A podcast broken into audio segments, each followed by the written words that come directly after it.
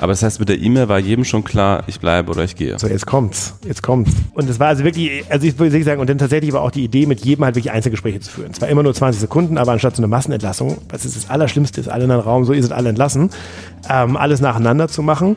Und der größte Fuck-up des Tages war tatsächlich, Die, das, genau falsch rum, die Genau. E-Mail. Ja, genau. Oh Gott. das HR in der Nacht, ich meine, wir haben alle nicht geschlafen, ja, ähm, irgendein Formelfehler hatte und die Xe waren hinter den falschen Personen genau umgedreht. Oh je.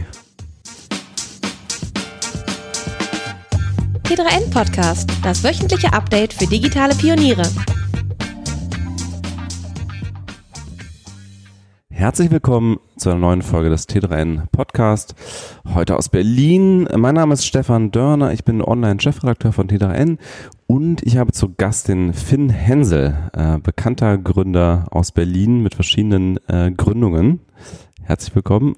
Vielen Dank, sehr gerne dabei zu sein. Ähm, und du bist wahrscheinlich vielen noch bekannt durch äh, Movinga als Movinga Geschäftsführer, dass da da was äh, mal so extrem gewachsen ist, dann in schwieriges Fahrwasser kam, sag ich's mal so, und äh, dann äh, einen Pivot hingelegt hat unter deiner Führung. Und du bist aber jetzt nicht, nicht mehr mit dabei. Aber ich will jetzt zum Anfang erstmal ganz kurz zu deinen Wurzeln äh, äh, kommen. Also Gerne. wie bist du denn eigentlich Unternehmer geworden? Was war deine erste Gründung und warum hast du damals gegründet? Ja, also meine erste Gründung ist in der Tat schon sehr lange her. Ähm, 2001 war das, oder sogar noch 2000, also kurz vor meinem Abi, ähm, habe ich eine Firma namens sportsecondhand24.de gegründet. Und zwar dachte ich damals noch relativ naiv, naja, ähm, eBay ist so ein Generalist, da kaufen und verkaufen ja alle alles. Äh, Es wird auch Spezialisten geben müssen und dachte irgendwann so, dieses Spezielle in Sport reinzugehen, ähm, das wird sich lohnen. Äh, Ich habe heute noch eine Kiste von unbenutzten Flyern zu Hause rumliegen, äh, aus der Zeit noch. Ähm, das haben wir damals, glaube ich, sechs, sieben Monate gemacht, haben auch ein paar Sachen verkauft darüber. Ähm, dann beginn, begann da mir, bei mir aber damals die Bundeswehrzeit, dann ist es so ein bisschen eingeschlafen. Welches Jahr war das? Äh, 2001, 2001, Ja. 2002. So. Und da äh, bist du noch zur Schule gegangen? Genau, das war meine Abi-Zeit. Genau. Ja, ja. 2001 habe ich Abi gemacht, 2000 habe ich angefangen, da war ich so 13. Jahrgang. Das war so die Zeit, wo ich das erste Mal eine unternehmerische Ader in mir spürte. Und ähm, wie gesagt, kein Happy End, aber das war doch in der Tat das erste Mal, dass ich mich so fragen musste, was muss man tun? Also wo meldet man die Gesellschaft an? Äh, Das war eine GPR wahrscheinlich. Genau, ne? richtig. genau. Wie sieht ein Businessplan aus? Ähm, was für gerecht, äh, rechtliche Dinge muss ich äh, in Betracht ziehen? Wie baue ich eine Website? Das war so, glaube ich, das erste Mal, dass ich mich wirklich damit beschäftigt habe. Und ähm, dann halt eben ähm, Jahre später dann zurück back to the roots gekommen. Zwischendrin vielleicht ganz kurz, weil du gefragt hattest, bin BWL-Student gewesen. Ähm, habe dann äh, eine sehr starke Passion für Konsumgüter und für Marketing eigentlich entwickelt im Studium, war dann auch eine Zeit lang bei, ähm, bei Kraft Foods, also dem Milka-Produzenten, habe dann eine, ähm, ein Praktikum gemacht, bin dann auch fast nach dem Abitur, äh, nach dem Studium bin ich fast zu L'Oreal gegangen. Ähm, habe dann aber mich last minute entschieden, stattdessen zu BCG zu gehen und war dann halt fünf Jahre Unternehmensberater bei der Boston Consulting Group, zuerst in Deutschland, später dann in Australien. Habe da viele Konsumgüterprojekte gemacht, aber tatsächlich sah ich um mich herum mehr und mehr BCGler, die plötzlich äh, überall in Startups aufpoppten. Ah, ja. Mhm. Und das war zuerst äh, auch meine Kohorte Christian Mehrmann, der dann bei Salando CMO geworden ist. Ähm, und ähm, ich kann die gar nicht alle aufzählen inzwischen. Das waren am Ende das Gefühl, ich war der Letzte, der kein Startup gemacht hat. Und als ich dann in Sydney war, mein Mitbewohner, der hat dann irgendwann Le Facette oder 21 Diamonds gegründet, Moritz Werner. Mit dem wohnte ich in Sydney zusammen, als ich da Projektleiter war bei BCG. Und ähm, da war dann der Moment gekommen, wo ich dachte, Mensch, also äh, das ist irgendwas ganz anderes, nicht immer nur beraten, sondern auch mal was machen. Ähm, das vermissen ja manche Berater, manche genießen das auch, aber ähm, da war mir relativ klar, dass ich eigentlich viel mehr Spaß daran habe, selber Dinge zu machen. Und äh, so habe ich damals Olli Samba kennengelernt, unter anderem eben auch durch Intro von Christian Mehrmann, der ja mit mir auch bei BCG war. Der wollte mich eigentlich zu Salando holen damals. Hab den Alex Samba kennengelernt. Ähm, Salando war mir damals schon zu groß, wo ich dachte, gut, wenn ich schon in die Startup-Branche gehe, dann muss es jetzt irgendwie Early Stage sein. Und dann wurde mir halt mit Rocket Internet und eben der Gründung von Diaconic halt angeboten, quasi ein Salando in Australien zu bauen. Und das fand ich halt geil und das war halt tatsächlich ein sehr starker Kulturschock für mich, also von dieser BCG-Welt rauszukommen und plötzlich was selber zu machen. Aber habe relativ schnell Blut geleckt und nach einem Monat merkte ich so, das ist eigentlich, warum habe ich jemals was anderes gemacht in meinem Leben? Kommen wir gleich nochmal zu Iconic. Ich will kurz einen Schritt zurückgehen und zwar, du hast gesagt, du hast eine Leidenschaft für Konsumgüter entwickelt. Ja. Ich frage mich, wie, wie, wie funktioniert das? Also mir sind Konsumgüter erstmal so völlig egal, ich kaufe sie einfach, aber also du hast wahrscheinlich aus der aus der BWLer Sicht, ne? Also äh, wie, wie man daraus ein gutes Geschäft macht oder was ist so der Reiz daran? Wie Ja. hast du da eine Leidenschaft entwickelt? Also ganz witzig. Also tatsächlich glaube ich, man hat ja immer so Begegnungen im Leben, die einen dann irgendwie auch prägen. Und ich hatte eine gute Freundin, als ich äh, 17 war, die hat in der Werbung gearbeitet bei Jung von Matt. Und ähm, die hat mir immer super viel erzählt, was sie da machen und so weiter. Ich habe mich mit Werbung beschäftigt und fand es halt immer stark, wie halt äh, sich die Werbung komplette Konzepte ausdenkt, wie man Produkte besser verkauft, besser darstellt. Und tatsächlich, glaube ich, eine der größten Themen, die mich dann in die Richtung gebracht haben, war, dass ich mich direkt ähm, vor dem Studium und nach meiner Bundeswehrzeit entschieden hatte, ein Praktikum zu machen in der Werbung. Und bin quasi 2002 bin ich zur Heimat Werbeagentur gegangen. Das ist die Ah ja. Agentur hier in Berlin, die, die macht Hornbach und äh, also glaube ich nach Jungformat die zweitgrößte Agentur in Deutschland inzwischen. Ähm, und habe da sechs Monate Praktikum gemacht, bevor mein Studium anfing. Und das hat mich schon geprägt. Also ich habe da auf Hornbach gearbeitet, ich habe da ähm, ähm, B2B-Kampagnen gemacht für Shotglas, die die Ceranfelder herstellen und so weiter. Und da hatte ich plötzlich gemerkt, ich habe Spaß daran, Dinge grafisch wachsen zu sehen. Und was ich vor allen Dingen auch toll finde, ist, Gaffelkölsch war damals auch so ein Kunde, ähm, man designt was und man geht zwei Wochen später im Supermarkt und sieht plötzlich das Produkt da stehen, so wie man es selber sich erdacht hatte. Also ich war da nur Praktikant, ich habe es natürlich nicht selber erdacht, aber ähm, durch natürlich meine Kollegen und Chefs. Aber ich glaube, das hat mich so geprägt. Und ich glaube, so in der Phase 17, 18 ist man genau in der Phase, wo man sich so selber ausprobiert und merkt, was macht einem Spaß, was macht einem keinen Spaß. Und ich glaube, durch dieses äh, Praktikum bei Heimat habe ich damals gemerkt, Mensch, dieses Thema Marketing und Dinge gut darzustellen, ähm, macht mir Spaß. Und ich glaube, so kam dann die Neigung zu Konsumgütern irgendwann. Okay. Und dann das äh, australische Zalando. Sozusagen. Genau. Äh, war eine Rocket-Gründung dann. Genau. Ähm, du hattest Anteile wahrscheinlich Ja. als als unter als Gründer. Ich weiß nicht, war es einer von den? Ja, okay. Wie groß ist das Ding inzwischen? Ähm, das gehört zur Global Fashion Group. Die ist vor zwei Wochen an die Börse gegangen in Frankfurt. Ähm, da gehört ja inzwischen nicht nur Iconic zu, sondern auch Salora, der südostasische, äh, südostasiatische ähm, Schwester von Zalando. Dann Dafici in äh, Südamerika, La Moda in Russland und Namshi, glaube ich, auch. Also drei, vier noch mehr. Ähm, und die wurden ja dann konsolidiert und sind an die, an die Börse gegangen. Iconic, nach meinen letzten Erkenntnissen, glaube ich, macht so 200 Millionen Euro Umsatz inzwischen in Australien. Und von der Größe des Marktes kannst du fast sagen, eigentlich die Größe, die Zalando hier in Deutschland hat, hat Iconic in Australien. Nun ist ähm, äh, natürlich Australien ungefähr ein Fünftel der Größe von Deutschland. Das heißt, dementsprechend kleiner ist Iconic auch. Aber was mich natürlich schon stolz macht, ist, dass äh, uns und auch dann mein Nachfolger das halt gelungen ist, tatsächlich eine Haushaltsmarke in Australien mit The Iconic zu machen. Und jeder Australier, den ich auch heute noch, jetzt äh, sprechen wir über Cannabis nachher auch noch, ähm, viele Cannabis-Produzenten sitzen in Australien und wenn immer ich sage, ich habe die Iconic gegründet, ah, Mensch, meine Tochter kauft da jeden ja, Tag okay. und hast du noch einen Gutschein übrig? Und also es ist immer witzig, wie das einen immer noch verfolgt, aber das war halt tatsächlich meine erste richtige Erfahrung. Und es war tatsächlich auch schön, weil wenn man sich theiconic.com.au heute anguckt, es sieht sehr anders aus als Zalando. Und ich glaube, weil es halt so ein kleiner Markt war und so weit weg war von Zalando, auch geografisch, hat man uns relativ in Ruhe gelassen, unser eigenes Ding machen lassen. Und wir haben von Anfang an gesagt, wir wollen halt einfach eine Marke bauen, die cool ist. Da kommt wieder meine, meine Markenleidenschaft rein, die halt eben nicht bunt ist, die sondern die schwarz-weiß ist, die jetzt irgendwie keinen Fantasienamen hat, sondern irgendwas echtes. Und ich glaube, das merkt man heute noch. Und ich glaube, das war auch in Aust- Australien auch wichtig, das so zu tun, weil so diese Retortenmarken, die funktionieren in Australien nicht so, wie sie vielleicht in Europa funktionieren. Aus der Anfangszeit von Rocket habe ich gehört, dass viele Gründer sich damals so ein bisschen übers Ohr gehauen gefühlt haben, mit wenig Anteilen abgespeist wurden, teilweise auch irgendwelche Westing-Verträge unterschrieben haben, so dass sie da äh, dann teilweise Anteile verloren haben. Wie ist die ergangen mit Oliver Samba? Ja, du, das Interessante ist, tatsächlich, ich habe mit vielen BCG-Leuten ja damals gesprochen und die meinten tatsächlich damals noch, pass auf, ähm, sieh das als Lernstation an, ähm, wenn es dir um die Anteile geht, mach's nicht. Wenn du sagst, ähm, das willst du, du willst mal lernen, wie das geht und es dir mal angucken, dann mach es, aber dann stell sicher, dass du ein gutes Gehalt verhandelst. Ähm, in die Richtung bin ich auch gegangen und habe Also immer eigentlich- wenig Anteile, viel Gehalt sozusagen. wenig Anteile, viel Gehalt, genau. Ähm, und äh, muss auch ganz ehrlich sagen, äh, damit bin ich immer gut gefahren. Ähm, und tatsächlich, dass meine Anteile heute noch was wert sind und äh, die Global Fashion Group jetzt an die Börse geht, äh, das habe hab ich damals ehrlicherweise gar nicht so als realistisch gesehen. Aber du hast schon recht, gerade in der Anfangsphase, übers Ohr hauen kann man jetzt auch sagen, aber ich würde eher sagen, das Modell von Rocket war halt einfach, relativ risikoaverse Leute aus der Beratung rauszuholen, mhm. ähm, die vielleicht auch gar nicht so dieses Gefühl haben, boah, ich werde jetzt Millionär dadurch, dass ich Anteile habe, sondern eher sagten, ich will was Spannendes machen mhm. ähm, und dementsprechend die Struktur so zu gestalten, dass die Leute halt eher zwischen ein und acht Prozent hatten und nicht wie heute zwischen 20 und 30 Prozent. Mhm. Ich glaube, dieses Mindset hat sich über die Jahre, umso erwachsener die Startup-Szene auch geworden ist, auch am Ende geändert. Auch das, was Gründer heute suchen in der Firma, weswegen wahrscheinlich das Inkubatormodell auch nicht mehr so fliegt wie damals noch. Mhm. Aber ähm, ich glaube, die meisten Gründer wissen schon, worauf sie sich damals eingelassen haben. Natürlich gab es dann immer mal Themen wie jetzt ein Roll-up, plötzlich werden alle Companies zusammengeschmissen, es fehlte ein bisschen Transparenz. Äh, da war man natürlich immer so ein bisschen unsicher und sagte, okay, was heißt das jetzt? Wird man übers Ohr gehauen? Aber am Ende des Tages muss ich ganz ehrlich sagen, ähm, dass die Gerüchte über dieses übers Ohr gehauen immer schlimmer waren als das, was am Ende stattgefunden hat. Aber du hast wahrscheinlich trotzdem weniger verdient als bei BCG vorher, als Gehalt, oder? Ungefähr das gleiche. Ungefähr das gleiche, okay. Ja. Willst, willst du Zahlen nennen? Oder, oder? okay. auch, auch, nicht, wie viel Anteil du bekommen hast damals. Also in dem äh, in der Range, die ich dir gerade genannt habe, waren meine Anteile. Okay, eins bis acht Prozent war genau. das, ne? Ja. So in der Mitte kannst du so.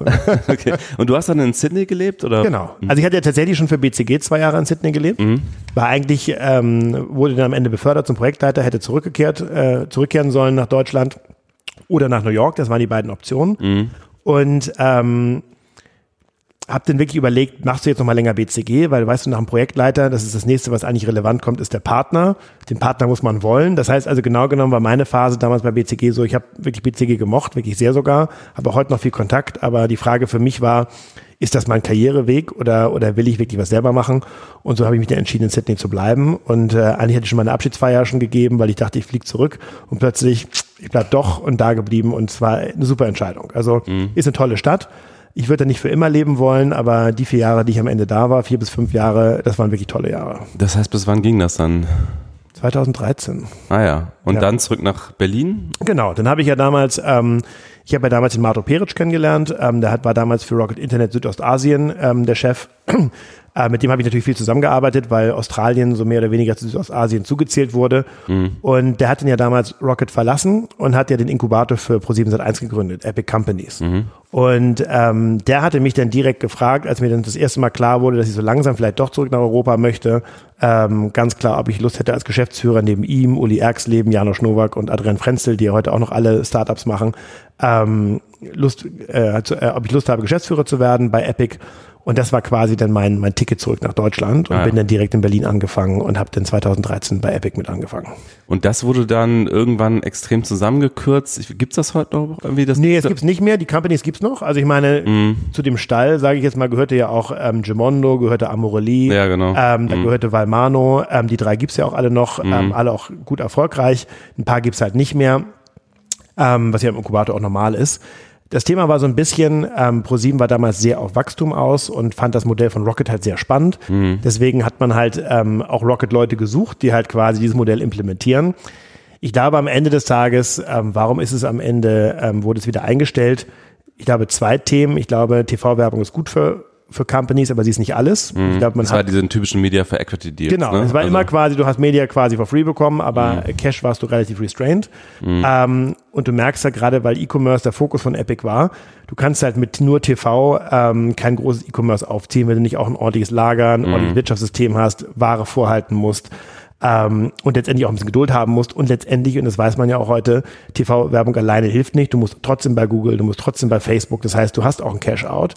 Ich glaube, da war die Erwartung ein bisschen falsch. Mhm. Und das zweite war, glaube ich, als ProSieben dann an die Börse wieder gegangen ist und KKA ähm, damals raus ist, glaube ich, hat ProSieben auch so ein bisschen das Mindset geändert im Sinne von nicht nur verlustträchtige Zukunftsthemen, sondern tatsächlich auch, was bringt uns heute Geld und was nicht. Ah, ja. Und eins der Themen ist ja natürlich, ähm, in dem Inkubatorsystem war es so, dass ProSieben überall mehrheitlich Muttergesellschaft der Ventures war. Das heißt, wenn die Ventures Verlust machen, wird es in ProSieben rein konsolidiert. Ah, ja, okay. Sprich, wenn Petobel, das war damals unser größtes Venture, x Millionen Verlust macht, mhm. geht das voll auf die P&L von ProSieben ah, durch. Okay. Mhm. Ähm, und das war halt eine Sache, als ProSieben an der Börse war, wo sie sagten, na ja, dieses Mehrheiten an verlustträchtigen Business. Das wollen wir eigentlich nicht. Entweder wir haben Minderheiten an verlustträchtigen Businesses mhm. oder wir haben Mehrheiten an Startups, die schon groß genug sind wie Verivox, die schon Gewinne machen. Mhm. Aber dieses, dieses Modell verlusttragend, Early Stage und Mehrheit, mhm. Das war halt das, was ProSieben nicht mehr passte. Und so hat man halt nach und nach den, den Inkubator dann zurückgefahren. Aber das heißt, Epic oder ProSieben hatte tatsächlich Mehrheiten an Unternehmen, in denen sie kein Geld gesteckt haben, sondern nur Media? Oder? Nee, sie haben ein bisschen Geld Bisschen Geld, okay. Also klar, die, die Firma, die, Gehälter mussten ja auch gezahlt werden, Ja. aber im Vergleich, ähm, sag ich mal, die Balance war sehr stark ausschlagend zum Thema Media Ja. Mhm. und sehr, sehr wenig zum Thema Geld. Das heißt also, man musste genau jeden Cent umdrehen, was man mit dem Cash macht. Ähm, und das Einzige, was man in Anführungszeichen Überfluss hatte, war Media. Aber das war halt, sage ich mal, am Ende nicht genug, um, um mit möglichst wenig Verlusten Unternehmen groß aufzubauen. Weil gerade, ich meine, das größte Pferd im Stall, habe ich schon gesagt, war Petobel. Unheimlich geringe Margen im Bereich, im Bereich Food. Erklär noch mal ganz kurz, was, was, was die machen. Peterbell war ein Online-Händler für, für, für Hunde, Hunde und Katzenfutter. Ah, okay. Also genau irgendwie Zoo, äh, Zoo Plus oder so in die Richtung. Okay. Ah, okay. Da hat Und- ja Burda mal als erster, glaube ich, in, wie hießen sie nochmal? Plus war das, genau. Also war es so Plus? Ja, okay. genau. Ich habe noch irgendeinen anderen Namen im Kopf, aber okay. Kann sein, dass sie irgendwann umbenannt haben, aber Zoo Plus ist, glaube ich, Okay. Mhm. Burda. Dann gibt es noch Zoo Royal, das ist heute Rewe. Ähm, und ähm, dann gab es halt eben Petobell und Petobell war schon richtig groß. Aber dadurch, dass du halt eben diese Margen so gering war, der Preis auch so gering war, hat die Firma halt eben trotz gratis Werbung eine relativ hohe Burnrate gehabt und das hat irgendwann, glaube ich, Pro7 auch festgestellt, hm, das ist nicht unser Businessmodell. Und ähm, so haben sie halt den Inkubator irgendwann zusammengeschrumpft. Mhm. Fressnapf hatte ich übrigens im Kopf. Ja, Fressnapf ist ja, ist ja eine, eher eine Offline-Kette. Gibt's zwar auch online, aber das ist Okay. ja als Offline. Okay, weil da hat Burda mich, glaube ich, auch investiert. Ehrlich, ja? Das, Ich- ich meine. Dachte, ich dachte immer, das war was für Familie, aber ähm, kann sein. Auf jeden Fall. Und so hat man sich halt entschieden, aus diesem Inkubator-Business rauszugehen und tatsächlich den Fokus auf Seven Ventures zu setzen, wo dann wirklich halt nur Mhm. noch Media for Equity oder Media for Revenue Deals gemacht worden sind. Und dann keine Mehrheiten. Genau, und dann keine Mehrheiten. Mhm. Und dann eher strategische Mehrheiten bei so Sachen wie Verivox oder so, Mhm. wo du sagst, die sind groß genug, die haben strategischen Wert für ProSieben, weil sehr TV-affin, Mhm. aber machen trotzdem schon Gewinne. Das heißt, da kann man halt den nächsten Gang hochschalten, wenn man TV-Werbung äh, macht. Das heißt, wie lange ging es dann bei Epic? Wann bist du da raus? Ah, ich, ein bisschen weniger als zwei Jahre. Ich glaube, ich bin so, ja, ich bin, glaube ich, 2013 habe ich angefangen, ähm, 2015 bin ich raus. Und dann kam schon Movinga oder? Nee, da habe ich zuerst Berliner Berg gegründet, meine Crafty-Brauerei hier in Berlin, Ah, zusammen okay. auch mit den alten Mitstreitern teilweise von Epic. was also, man jetzt ganz oft auch in Startups sieht. äh, Genau, in Startups oder hier auch in Spätis äh, Ja. relativ viel. Also Berliner Berg ist ein Herzensthema gewesen. Ähm, witzigerweise, weil sowohl Uli Erxleben als auch ich waren ja beide Geschäftsführer von Epic. Und ähm, Uli war vorher in den USA, ich war in Australien. Mhm. Und wir saßen irgendwann bei Epic beide mal zusammen und sagten, ist ja eigentlich irre, in den USA und Australien haben wir gefühlt eine breitere Biervielfalt als Durch im Microbrewing genau, damals, ne? Als im Motherland of Beer, also Ja. quasi Deutschland. Ähm, wie Ja. kann das sein? Und wir hatten eigentlich immer schon gescherzt, denn auch irgendwann mit dem Robin Weber, der auch bei Epic war, man müsste da eigentlich mal was machen. Mhm. Und als ein Epic, sage ich mal, ausgelaufen ist, haben wir gesagt, komm, now or never und haben damals äh, Anfang 2015 die Brauerei gegründet. Ähm, haben dann noch Michelle, ähm, die auch bei Epic vorher war, dazu geholt und heute sind wir vier Geschäftsführer, obwohl ich ähm, fairerweise das jetzt nicht mehr abdecken kann und dementsprechend jetzt langsam mich so ein bisschen rausziehe aus der operativen. Mhm. Aber ähm, formal bist du noch Geschäftsführer. formal bin ich noch Geschäftsführer, ja. Okay. Aber ehrlicherweise, ähm, ich habe da auch schlechtes Gewissen, weil äh, mit Bobinga war jetzt auch nicht immer eine einfache Zeit und Ja. äh, jetzt mit dem neuen Baby ähm, ist ganz transparent, dass ich das jetzt, äh, sobald wir das mal ähm, hinbekommen, mich da auch zurückziehe als Geschäftsführer und natürlich noch Gründer und Gesellschafter bleibe. Mhm. Ja. Ähm, ist auch noch ein Herzensbaby, also auch hier im Kühlschrank findest du Berliner Berg. Mhm. Äh, aber ich habe viel gelernt in der Zeit, in den letzten Jahren, dass man, sage ich mal, nur einen gewissen Spektrum an Themen abdecken kann, ernsthaft. Mhm. Und danach äh, tanzt man halt auf zu vielen Hochzeiten, macht, macht alles ein bisschen und nichts richtig. Und das ist eine Sache, die ich hasse. Mhm. Dazu neige ich zwar, aber das ist halt so eine Art ähm, Spannungsfeld, in dem ich mich leider andauernd immer wieder befinde. Ist denn Bier aus einer rein betriebswirtschaftlichen Sicht ein spannendes Thema? Also ist es was, was man gut skalieren kann, was man, äh, ich meine, gut ist auch Konsumgüter irgendwie. Genau, richtig. Also, Da sind wir wieder bei dem Thema. aber lohnt sich das? Ähm, es ist ganz interessant. Also die, die, die Bierbranche stagniert ja seit Jahrzehnten. ja, genau. Ähm, Die Deutschen trinken weniger Bier, ne? Um Genau, sie trinken weniger Bier. Ähm, ich weiß jetzt nicht, wie es die letzten zwei Jahre war, aber ansonsten war es fast ein linearer Trend. Mhm. Immer in WM-Jahren gibt es immer wieder so leichte, so, äh, so wieder äh, kurze Erholungsmomente, gerade wenn Deutschland gut abschneidet. Mhm. Letztes Jahr jetzt nicht so. Ähm, und es ist halt am Ende ein stagnierender Markt. Aber was du halt siehst, und das war in den USA auch so, in diesem stagnierenden Markt hast du ein wachsendes Segment. So ist es bei Wein genauso. Wein stagniert Mhm. seit ewigen Jahren, aber es ist wirklich der Billigwein, der, der sinkt und das Premium-Weinsegment geht nach oben. Mhm. Und so ist es bei Bier auch. Und siehst du halt in vielen Bereichen übrigens. Mhm. Also ist überall eigentlich, siehst du quasi die Massenmarkt-Brands verlieren Mhm. und nur die billigen und die teuren gewinnen und der Mittelmarkt wird quasi äh, komplett aufgefressen. Und du siehst das bei Bier, dass tatsächlich das Craft-Bier-Segment ist ein schnell wachsendes Segment. Ähm, auch immer noch. Mhm. Und ähm, das Interessante ist natürlich, dass du höhere Margen hast. Du hast Mhm. natürlich ähm, höhere Bierpreise. Natürlich hast du auch mehr Produktionskosten, weil A, kleine Volumen und natürlich willst du auch, dass es anders schmeckt. Das heißt, du musst bessere und teurere Zutaten einsetzen ähm, und auch mehr Zutaten einsetzen. Also du hast mehr Hopfen drin im Vergleich zum normalen Bier. Hopfen kostet Geld. Ähm, aber durch die höhere Marge macht es schon attraktiv. Habe ich jetzt gedacht, damit werde ich irgendwann Milliardär? Eher nicht. Das war dann doch schon eher ein Hobbythema, wo ich aber sagen muss, die Brauerei macht äh, einen, äh, siebenstelligen Umsatz, ähm, ähm, ist inzwischen wahrscheinlich zusammen mit Berlo, was so einer der, der freundlichen Wettbewerber ist in Berlin, sicherlich die größte Brauerei hier in Berlin. Also die, Ähm, die größte Microbrew. Die, genau, Oder Craft Beer. Genau, die größte Micro, Ja. äh, die größte Craft Beer Brauerei. Gibt es noch zwei, drei andere, die auch in dem gleichen Segment so spielen und groß sind. Ähm, aber was wir da geschaffen haben und wie das jetzt aufgestellt ist, ähm, wird auch bald äh, ähm, noch wahrscheinlich eine Produktionsanlage in Berlin in Betrieb genommen. Ähm, das hat sich schon gut entwickelt, aber wie gesagt, das war halt nie das Hauptthema bei mir. Und dann kommt aber Movinga. Genau, dann kommt Movinga. genau. Äh, das war, also Movinga ist eigentlich eine, eine, also eine witzige Geschichte, weil ähm, ich kenne viele Investoren, also ich weiß ja auch selber, Rocket Internet ist investiert, ähm, dann ähm, mein äh, Jugendfreund, der Gründer von Audi Bene, Marco Vitor, ist investiert. Ah ja, mhm. Ich kannte auch die Jungs von Early Bird, den Simon Schminke damals. Ich kannte die eigentlich alle ganz gut. Und alle haben mich getrennt voneinander angesprochen und sagten, hey Finn, Du ähm, musst uns das Ding retten. Nee, das war ja noch viel früher. Ach, ach so, das das war war, ja noch- tatsächlich okay. so, es war noch so, hey Finn, das ist ein Home Run, zwei junge Gründer, kommst du als Seniore Dritte an Bord, hilfst denen ein bisschen, Ach so. das Ding geht so durch die Decke, ähm, ab geht's. Ja. Und ich hab, konnte natürlich nicht sofort anfangen, habe natürlich mal ein bisschen Zeit gelassen. Und bei meinem Anfang war schon so, dass ich sagte, uh, vielleicht nicht alles, was mir damals so erzählt wurde über die Company stimmt. Ein paar Sachen laufen da schon auch nicht ganz rund. Und dann war relativ schnell klar, dass die Firma halt auf Gedeih und Verderb auf Wachstum getrimmt war, dass die Prozesse halt ähm, am Ende nicht da waren, dass am Ende auch, ähm, sage ich mal, schon im Management ein gewisser Kontrollverlust da war. Ja, Und- also was ich so gehört habe, da kannst du ja vielleicht mal was zu sagen, ist so eine Art von kreativer Umsatzbuchung, hat durchaus äh, me- meinen Also- Informationsquellen nach schon durch, äh, auch stattgefunden. Da gibt es natürlich verschiedenste, da gibt es ja verschiedenste Themen. Ich meine, am Ende des Tages, ähm, es gibt zwei große Topline-Kennzahlen bei Movinga. Das eine war immer das IBV. Das ist also quasi das, was gebucht wird. Ähm, sprich, wenn du heute auf die Website gehst und sagst, ich will in zwei Monaten nach, von Hannover nach Berlin umziehen, ähm, dann ist das das Buchungsvolumen. Ähm, und wenn du dann wirklich umgezogen bist in zwei Monaten, das ist dann der Umsatz.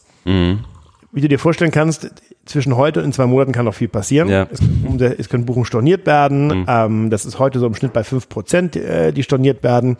Ich sag mal so, es gab Zeiten, ähm, da konntest du das mal zehn nehmen, diese Stornierungsquote. Das heißt, deine ähm, Buchungen sind immer weiter schön gewachsen, aber deine Umsätze sind teilweise entweder stabil geblieben oder gesunken. Und das bei ständig wachsendem Overhead. Und das war so ein bisschen das, was, glaube ich, ähm, tatsächlich, auch wenn es irre klingt und man das kaum glauben mag, tatsächlich eine starke Intransparenz sowohl auf Management- als auch auf Investorenseite herrschte, weil natürlich ist dieses Buchungsvolumen immer der Treiber für den späteren Umsatz. Das heißt, alle Prozesse im Unternehmen waren darauf ausgelegt, dieses Buchungsvolumen nach oben zu, schlie- zu schießen. Ah, ja. Hm. Und Also auch irgendwelche Boni und ähnliches. Boni, genau. Und Incentives. A ist es natürlich, das öffnet natürlich Betrug auf Verkaufsseite Tür Mhm. und Tor. Ähm, aber das zweite ist auch, und das kann man nun sagen, ähm, kann ich nachher schwer, be- schwer einschätzen, ob es einfach ein Kontrollverlust war oder ob es tatsächlich eine Art Energie gab, da Dinge absichtlich auch anders zu buchen, als sie gedacht sind. Mhm. Ähm, da kann man viel drüber spekulieren, aber in der Tat, die Zahlen am Ende des Tages waren nicht das, was erwartet wurde. Und dementsprechend führte das dazu, nämlich es gab noch ein zweites Problem, dass tatsächlich die, die dann wirklich umgezogen sind, ähm, alle auf Rechnung gezahlt haben, die Firma aber keinen Rechnungsprovider hatte, das heißt, die Rechnung selber schreiben musste und Ah. die viel zu kleine Finanzabteilung überhaupt nicht hinterher kam, Rechnung zu schreiben. Ähm, sprich, Der du hast- Cashflow hat dann auch genau, einfach du hast, die, du hast die Kosten alle gehabt, du hast die Spediteure bezahlt, du hast Google bezahlt, du hast Immobilien Scout bezahlt, das heißt, den Cash aus hattest du, aber und du hast vor allen Dingen auch die Sales-Agenten bezahlt, die teilweise eben diese Buchungen generieren ähm, und auch immer mehr davon eingestellt. Aber am Ende sind die Umsätze halt nicht genau mitgestiegen und die Umsätze, die da waren, wurden noch nicht mal eingezogen. Das heißt also, dein kompletter Incoming Cash fehlte halt. Und das führte halt zu teilweise absurden Burn Rates. Ja. Und als das klar waren, hat man sich dann mit den Gründern geeinigt, dass sie gehen.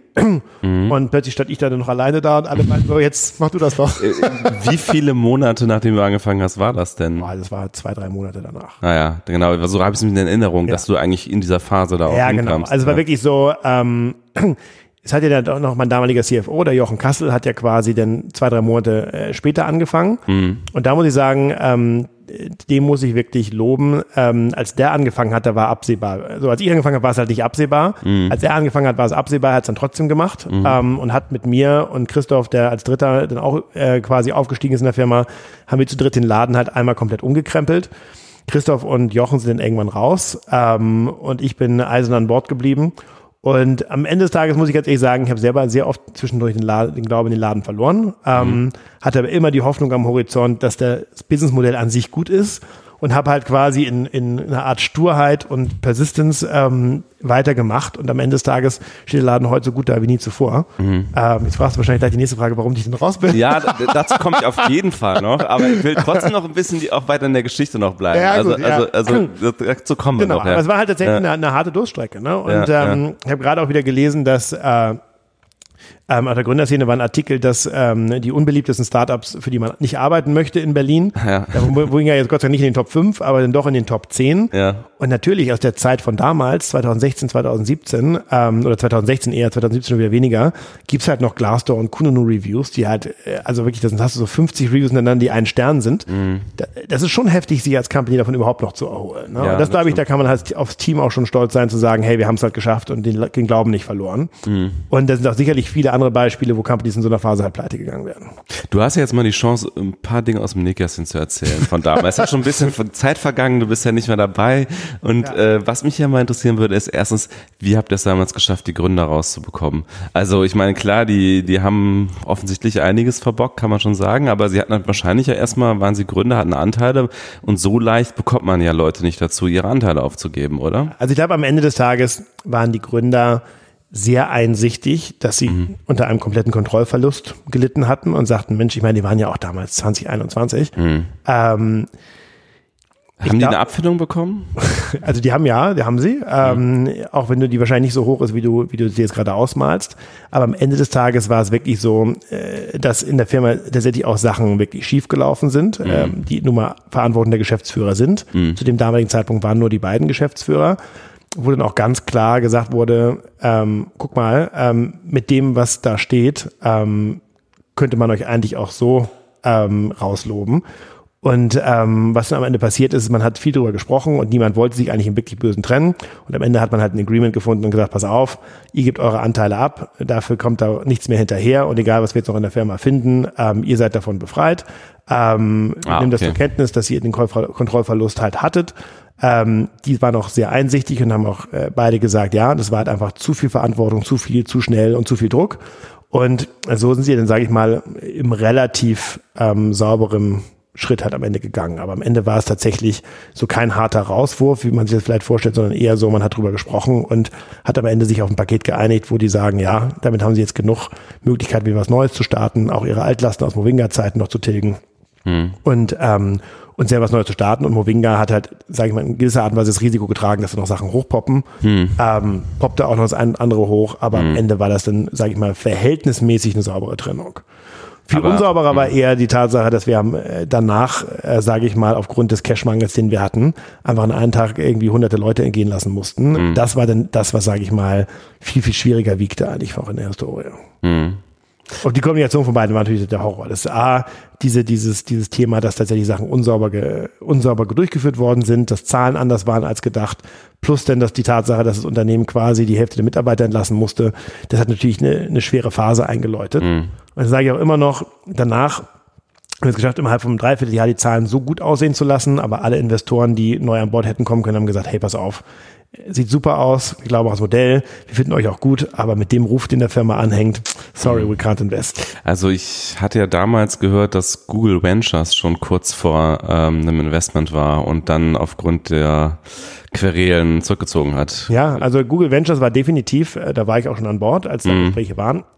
Da muss man eigentlich ganz ehrlich sagen, ähm, Index Ventures hat gerade direkt vorher investiert. Das heißt also, eigentlich hätte die Company gar kein neues Geld gebraucht. Ja, ja. Ähm, das heißt also, niemand hat auch jetzt versucht, die schnell zu closen, weil alle dachten, es sei noch genug Geld auf dem Konto. Ähm, aber in der Tat, ähm, man hat mit Google Ventures immer weiter gesprochen und irgendwann wurde dann klar, dass eben tatsächlich nicht so viel Geld auf dem Konto war, eine Art Krisensituation startete und in dem Moment kannst du halt einen neuen Investor komplett vergessen. Die sagen mhm. halt, ey, fix, fix your things und mhm. dann ähm, reden wir später nochmal. Und irgendwann war halt Google Ventures raus. Und habt ihr später nochmal geredet? Ja, haben wir schon. Aber ich glaube, das war, weißt du, so gerade die amerikanischen VCs, das sind so, Fickle Beasts, sage ich immer. Die sind so, sobald sie eine negative Sache ah, hören, sofort so, uh, mit dem wir mm. nichts zu tun haben. Ich mm. meine, auch ein Index tickt so, ja. Also mm. auch ein Index ist dann irgendwann passiv gegangen bei Movinga, weil sie sagten, uh, mit der Historie wollen wir nicht. Also es hat keine zehn Minuten gedauert, bis unser Logo von der Website verschwunden ist von denen. Ähm, und das ist auch eine Sache, wo ich ah, sage, okay. auch interessant. Ja, das finde ich schon krass. Ähm, und da muss ich schon sagen, ähm, ohne jetzt Werbung machen zu wollen, aber da muss ich schon echt eine Lanze für Early Bird und Rocket brechen, mhm. weil dass die in der Situation aus welchen Gründen auch immer. Vielleicht dachten sie, jetzt können sie sich richtig Taschen voll machen, vielleicht sagten sie, sie haben Verantwortung, vielleicht hatten die andere Themen gehabt, dass die bei der Stange geblieben sind und gesagt haben, pass auf, wir machen jetzt alle gemeinsam, mir in die Augen geguckt haben, bist du an Bord oder haust du auch ab? Ich so, nein, ich bin an Bord. Mhm. Und sie beide gesagt haben, okay, sind wir auch an Bord und den Laden wirklich in, der, in, dem, in den absurdesten Phasen weiterfinanziert haben, mhm. während halt ein Index, der normalerweise als der super gründerfreundliche und super VC gilt, gesagt hat, uh, uns ist so heiß und äh, mach euren Scheiß alleine. Mhm. Das ist natürlich schon eine Geschichte, wo ich sage, da denke ich natürlich auch viel drüber nach in der Zukunft, von wem ich Geld ja. einsammle und von wem ich nicht Geld einsammle. Ne? Okay. Und mhm. ähm, das muss ich ganz ehrlich sagen, das glaube ich, kann ich auch sagen, das äh, hat jetzt Index nicht in guter Erinnerung bei mir hinterlassen. Ja, interessant.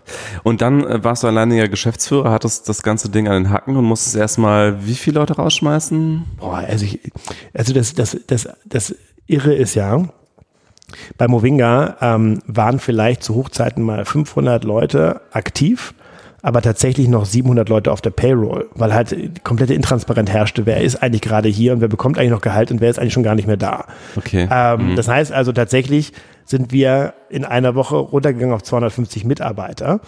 Die Frage, wie viel wir jetzt davon entlassen haben, ist halt die Frage, welche Basis nimmst du? Nimmst du die 700, die auf der Payroll standen, mm. oder mhm. nimmst du die 500, die wirklich da waren? Mm. Also von daher kannst du sagen, es range, Aber mehrere hundert waren es. Es waren, mm. also ich, ich habe immer so gesagt, es waren so zwischen 200 und 300 müssen es gewesen sein. Ja. Und das war halt schon hart, weil, ähm, wie schon gesagt, unsere VCs haben zu uns gestanden, zumindest die zwei, von denen ich sprach. Mhm. Haben aber auch gesagt, pass auf, äh, wir stehen natürlich nur zu euch, wenn ihr jetzt wirklich radikal uns sagt, was müssen wir ändern, damit die Firma aufhört, Geld zu bluten. Und eine Sache war natürlich, wie du dir vorstellen kannst, erstmal Geld, Geld einzutreiben von den Leuten, die die letzten zwei Jahre umsonst mit uns umgezogen sind. Ach so. Oder die letzten eineinhalb Jahre. Ja. Und ähm, das zweite äh, war definitiv zu sagen, welche Länder funktionieren einfach nicht und dementsprechend auch die Konsequenzen zu ziehen, organisatorisch und zu sagen, dass die müssen jetzt einfach gehen. Mhm. Und es waren halt tatsächlich dann ähm, ähm, ungefähr 300 Mitarbeiter. Es wird, wird heute noch genannt unter den Ex-Mitarbeitern der Black Friday, weil das war halt Freitagmorgen bis Freitagabend komplett durch. Und es war wirklich, muss ich schon sagen, und das kann ich mit einigen Abstand schon sagen, der absurdeste Tag meines Lebens. Mhm. Wir haben die ganze Nacht von Donnerstag auf Freitag alles vorbereitet. Die Investoren haben natürlich Druck gemacht. So, also du hast jetzt, nicht geschlafen diese Nacht? Nee, nee, garantiert nicht. Mhm. Ähm, ihr müsst jetzt Taten zeigen. Und was dann passiert ist, wir haben eine Liste an ähm, Leuten vorbereitet, die die bleiben und die, die entlassen werden sollen. Und ich habe ja sowas auch schon mal vorher bei Iconic durchgemacht und dachte, äh, man kann so eine Situation nie gut managen, aber mhm. lass uns zumindest versuchen, im Rahmen des uns Möglichen, das so sauber und fair und transparent für alle zu managen, wie es geht. Sprich, wir machen morgens ein All Hands, announcen, dass die Gründer das Unternehmen verlassen, ähm, sagen, dass wir leider aufgrund der finanziellen Situation, um die Firma überleben zu lassen, leider signifikante Teile schließen möchten, äh, müssen.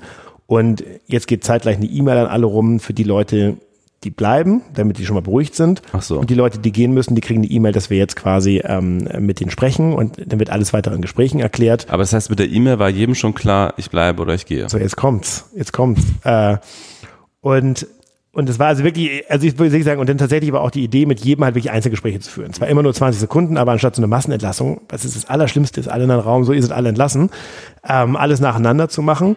Und der größte Fuck-up des Tages war tatsächlich, die das, genau falsch rum, die genau, E-Mail. Ja, genau. Oh Gott. Das HR in der Nacht, ich meine, wir haben alle nicht geschlafen, ja, ähm, irgendein Formelfehler hatte und die X waren hinter den falschen Personen genau umgedreht. Oh je. Und in dem Moment, wo die E-Mails, dann kamen Leute auf ihre Rechner, die Hälfte des Raums so, ja, ich darf bleiben und die andere Hälfte so, oh nein, ich muss gehen und dann so, ach nee, Jungs, ist genau umgekehrt. Oh, also war schon, ja, wirklich. Also da war mir schon klar, das war 8 Uhr morgens, da war der Tag schon eigentlich, war schon durch. Und da hieß es wirklich noch, nur noch Schadensbegrenzung. Ähm, und dann tatsächlich, da habe ich bis 23 Uhr, glaube ich, ungefähr, 22.30 Uhr, saß ich wirklich noch äh, eisern in diesem Raum. 20 Sekunden, ja, daran liegt's leider, das ist die Situation, es geht nicht anders. Bitte hier einmal unterschreiben. Ähm, danach zu HR, danke, nächster. Also es war echt hart. Also muss ich schon sagen, das hat mich sicherlich geprägt. Und, und wie habt ihr diese Entscheidung überhaupt getroffen, wer geht und wer bleibt? Also natürlich einerseits nach Ländern wahrscheinlich, weil ihr einfach bestimmte Länder geschlossen habt und da waren halt die, die für die Länder zuständig genau. waren, raus. Aber ansonsten habt ihr wahrscheinlich auch Entscheidungen treffen müssen nach Performance oder. Ja, also, also sagen wir mal, der Großteil war sicherlich wirklich die Länder. Also mhm. weil einfach so, wir hatten halt, äh, wir hatten halt Italien, wir hatten England und internationales Geschäft. Ähm, du musst ja sehen, Movinga hat tatsächlich damals schon, also viel heftiger als heute, war abhängig von Sales-Mitarbeitern. Heute ist ja tatsächlich, ähm, sage ich mal, nach vier Jahren die eigentliche Vision, eine Online-Company zu werden, äh, sage ich mal, zumindest 50 Prozent erreicht. Ähm, damals war sie noch nicht mehr zu einem Prozent erreicht. Sprich also von den Leuten, die den Umzug gebucht haben, ging fast keiner über die Website. Alles war telefonisch. Ähm, das heißt also, die Company war sehr Headcount-lastig in den Country Operations, weil die Sales-Leute natürlich in den Country Operations sitzen. Mhm. Sprich halt, wenn du den drei Länder zumachst, das ist schon mal eine ordentliche Menge an Menschen, die dann quasi ähm, keinen täglichen Job mehr hat. Mhm. Das heißt also, das war natürlich ähm, ein, ein großer Teil. Aber natürlich, wir haben uns dann tatsächlich auch relativ schnell entschieden, unser Tech-System komplett umzubauen. Also wir hatten irgendwie so ein PHP ähm, Mini-Core gehabt, der irgendwie an Salesforce angedockt war. Ich habe dann damals mich entschieden, mit meinem neuen Head of Product zu sagen, wir wechseln auf Ruby on Rails. Das heißt, wir haben auch das Development-Team zum Großteil gehen lassen. Zwei davon haben wir dann in, in Ruby Developer umgewandelt, ähm, die immer noch an Bord sind, was ich immer noch sehr, sehr stark finde. Mhm. Ähm, aber in der Tat, und dann natürlich Marketing brauchst du auch nicht mehr für die Länder, kannst du auch runterfahren, zentrales Marketing auch nicht. Und ansonsten muss ich sagen, zentral haben wir weniger runtergefahren. Was auch gut für die Firma war, weil dann so, dass nicht jedes Department affected war, hast du halt immer noch ein paar Nukleus oder Kernzellen der Firma gehabt, die halt noch als Ganzes weiter existiert haben, was mhm. auch wichtig war. Mhm. Aber ähm, ich überlege gerade, ja, das war es eigentlich hauptsächlich. Ich meine, ein Thema, was wir auch noch gehabt hatten, waren so ähm, sehr viel Business Development, die einfach nur immer neue Projekte sich überlegt haben, was kann man sonst noch machen. Da haben wir noch stark eingespart, weil wir sagten, okay, wenn wir jetzt erstmal nur darum geht, Burnrate zu reduzieren und die Länder profitabel zu machen, die wir haben, ähm, dann brauchst du erstmal keine Business Developer, die sich die nächsten zehn tollen Projekte ausdenken. Das war sicherlich auch nochmal eine Abteilung, wo viel, mhm. wo viel gekürzt wurde. Ja, in der Öffentlichkeit wurde Movinga damals so ein bisschen abgeschrieben, kann man schon sagen, in der Startup-Presse. Ähm, klar, war auch eine riesen Krisensituation, aber man muss äh, fairerweise sagen, äh, ist es euch dann und auch dir als Geschäftsführer tatsächlich gelungen, das Ding wieder irgendwie auf Kurs zu bringen. Ne? Also es existiert bis heute also, und besser als je zuvor. wirklich. Äh, also ich meine das auch gar nicht, meine ja, das auch echt ernst, ja, wenn ich das sage. Ja. Das Interessante ist, weißt du, es ist immer das Allerschlimmste. Du gehst dann so, deswegen habe ich das auch gemieden zu der Zeit. Du gehst auf irgendwelche Startup-Events und du hast auf dem Zeichen Movinga draufstehen, Leute mm, dann so, Mitleidig. Die, die Firma, nee, die Firma gibt's doch gar nicht mehr, oder? Ist die nicht gerade, war da nicht irgendwas, seid ihr nicht pleite gegangen? Ich so, nee, nee. Ja.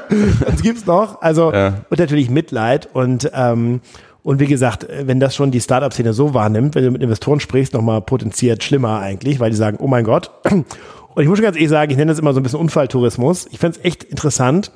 Ich war in erster Linie positiv überrascht, wie viele Investoren mit mir sprechen wollten mhm. nach der Übernahme, weil ich dachte, oh Wahnsinn, das Interesse ist ja noch da. Mhm. Aber dann in den Gesprächen war eigentlich nur so dieses, oh, erzähl doch mal, wie krass war das und was ist da wirklich passiert. Und von diesen Investoren wollte eigentlich am Ende keiner investieren, sondern die wollten einfach nur die News hören. Also so, Gossip. Gossip genau. Ja. Und das fand ich halt schon krass, wo ich dachte mhm. so, wie viel Zeitverschwendung auf meiner Seite, irgendwie jedem Investor Deutschlands und Englands und Frankreichs einzeln zu erzählen, was alles mhm. schiefgelaufen ist, ohne dass mhm. da irgendeine Investorenabsicht hinter ist. Und so haben wir tatsächlich auch uns irgendwann eingeigelt und gesagt, pass auf, wir laufen externen Investoren nicht mehr hinterher.